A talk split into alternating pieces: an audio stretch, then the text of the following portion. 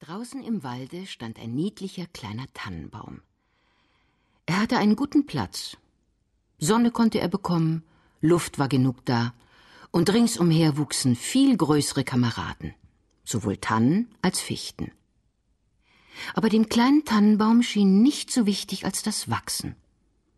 Er achtete nicht auf die warme Sonne und die frische Luft.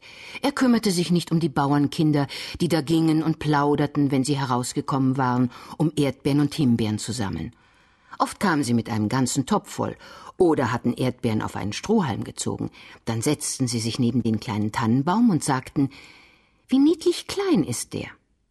Das mochte der Baum gar nicht hören. Im folgenden Jahr war er ein ganzes Glied größer und das Jahr darauf war er um noch eins länger. Denn bei den Tannenbäumen kann man immer an den vielen Gliedern, die sie haben, sehen, wie viele Jahre sie gewachsen sind.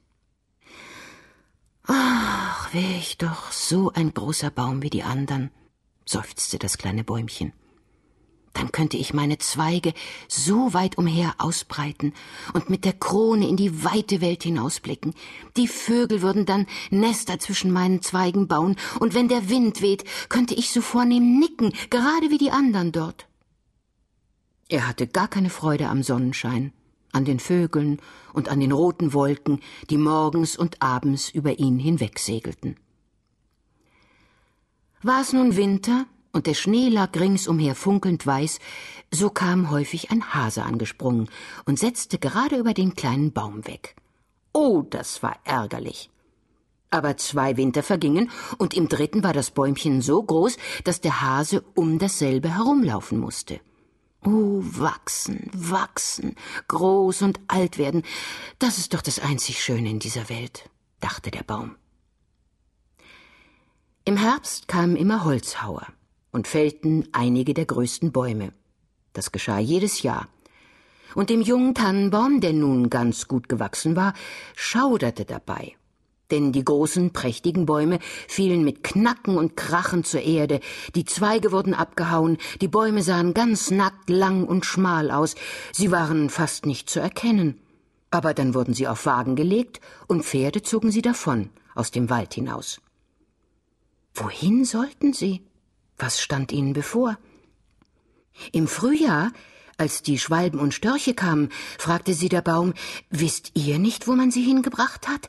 Seid ihr ihnen begegnet? Die Schwalben wussten nichts. Aber der Storch sah nachdenklich aus, nickte mit dem Kopf und sagte, ja, ich glaube wohl. Mir begegneten viele neue Schiffe, als ich aus Ägypten flog. Auf den Schiffen waren prächtige Mastbäume. Ich darf annehmen, dass Sie es waren. Sie hatten Tannengeruch.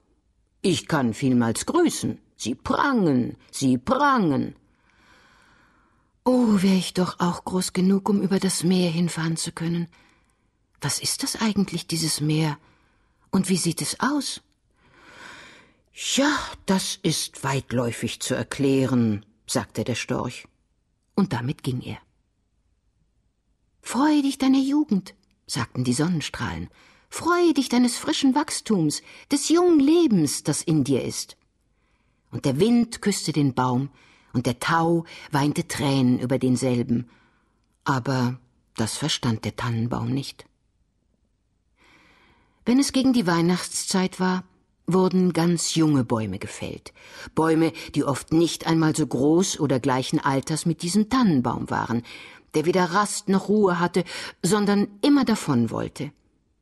Diese jungen Bäume, und es waren gerade die allerschönsten, behielten immer alle ihre Zweige. Sie wurden auf Wagen gelegt, und Pferde zogen sie von dannen zum Wald hinaus. Wohin sollen diese? fragte der Tannenbaum. Sie sind nicht größer als ich, einer ist sogar viel kleiner. Weswegen behalten Sie alle Ihre Zweige? Wohin fahren Sie? Das wissen wir, das wissen wir, zwitscherten die Sperlinge. Unten in der Stadt haben wir in die Fenster gesehen. Wir wissen, wohin sie fahren. Oh, sie gelangen zur größten Pracht und Herrlichkeit, die man sich denken kann. Wir haben in die Fenster gesehen und erblickt, dass sie mitten in der warmen Stube aufgepflanzt und mit den schönsten Sachen, vergoldeten Äpfeln, Honigkuchen, Spielzeug und vielen hundert Lichtern geschmückt werden.